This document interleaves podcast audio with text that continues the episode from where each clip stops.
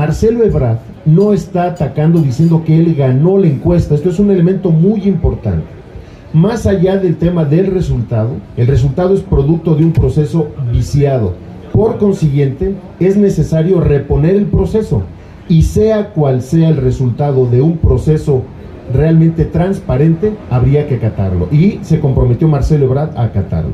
Entonces, ¿qué está denunciando? ¿Qué está demandando ante la Comisión Nacional de Honestidad y Justicia?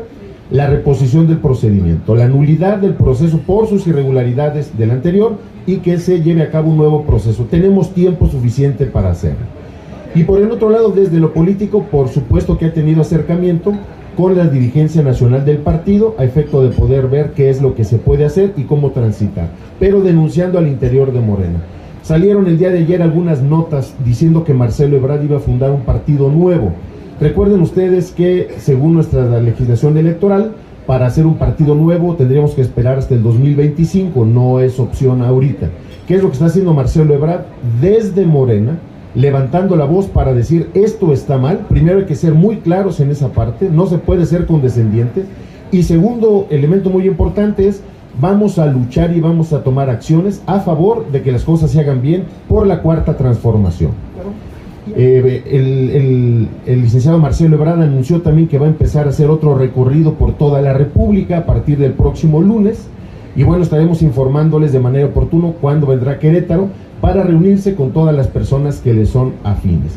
Y nosotros también vamos a empezar a hacer un recorrido en el Estado para poder ir a visitar a todas nuestras compañeras y compañeros que han estado apoyando a Marcelo Ebrard para irles explicando exactamente estas condiciones. Lo estaremos haciendo a partir del día de mañana, iremos a los 18 municipios y tendremos asambleas informativas.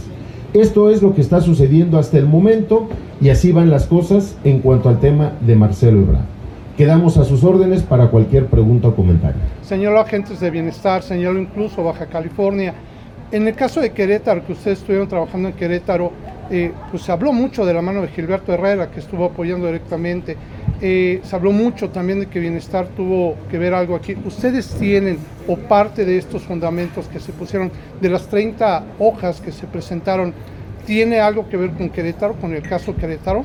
En el caso del documento que se, que se presentó el sábado pasado, no vienen pruebas del caso de Querétaro, vienen pruebas muy contundentes, ya lo habrán visto en redes sociales, hay testimonios de funcionarios del eh, estado de Colima que fueron enviados directamente por la gobernadora para trabajar en el estado de Jalisco, está el tema de Chiapas, está el tema de Oaxaca, está el tema de Baja California, pero no aparece ninguna incidencia acreditada de lo sucedido en Querétaro. Ok, por lo mismo te pregunto, me llamó la atención que en este mismo momento, a las 10 de la mañana, este, el Comité Estatal de Querétaro hace también una rueda de prensa para hablar de, eso. Me llama la, atención que, bueno, no haya habido una conexión, que nos den chance de estar aquí y allá, como que jalando gente para allá y jalando gente para acá.